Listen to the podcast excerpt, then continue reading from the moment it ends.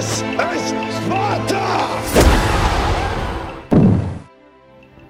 En la sabiduría de la semana pasada te dijimos que la intención no es nada sin acción, y te invitamos a que empieces a ordenar tus objetivos de una forma que te permita asociarlos siempre a acciones concretas que puedas ejecutar en el mundo real. Si bien este principio es válido, también está incompleto. Al rompecabezas que te presentamos en la sabiduría de la semana pasada le falta una pieza importantísima. Y lo que vamos a hacer esta semana es muy simple. Vamos a completar la ecuación con la variable que falta para que el resultado de la cuenta tenga sentido.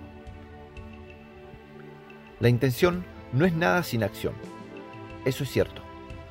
Pero para que este principio tenga validez, lo que también hay que entender es que las acciones no son nada sin capacidad. Cuando hablamos de capacidad, nos referimos al set de habilidades que como personas tenemos que desarrollar para ser buenos y eficientes en las cosas que hacemos. Por ejemplo, si nuestra intención es destacarnos en una disciplina deportiva, entrenar con constancia y disciplina va a ser importante. Esa sería la acción. Ahora, ¿alcanza solo con entrenar? No. Lo que vamos a tener que hacer, si lo que queremos lograr es destacarnos, es entrenar bien. Accionar en el mundo real con cosas concretas para cumplir objetivos es importante y es la condición de mínima a la que vas a tener que aspirar para lograr resultados en cualquier ámbito de tu vida. Pero, si no entendés que tus acciones tienen que estar bien dirigidas y apuntando de forma efectiva al objetivo que estás intentando lograr, lo más probable es que al final del día las cosas que decidas hacer no te lleven a conseguir nada. Porque accionar mal es lo mismo o a veces incluso peor no accionar. Si hiciste tu tarea de la semana pasada, ya deberías tener claro cuáles son tus intenciones y objetivos de vida importantes, y también cuáles son las acciones concretas que puedes hacer para alcanzarlos.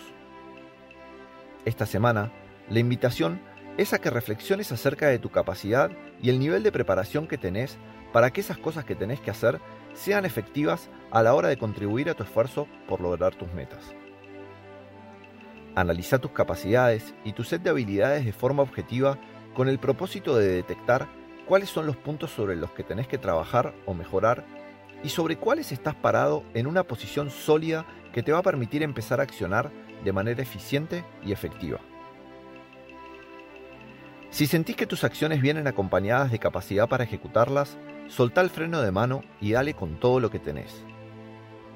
Si no, las opciones que te quedan son dos la primera, busca la forma de desarrollar la capacidad o la habilidad que necesitas para ejecutar esa acción. La segunda, busca ayuda. Crear el hábito de analizar nuestros propios set de habilidades y capacidades es una de las mejores formas de entender de manera realista cuán factible es la posibilidad de lograr las cosas que nos proponemos. Porque acordate que conquistar objetivos o lograr metas no se trata solo de accionar se trata de accionar bien. Nos vemos la próxima.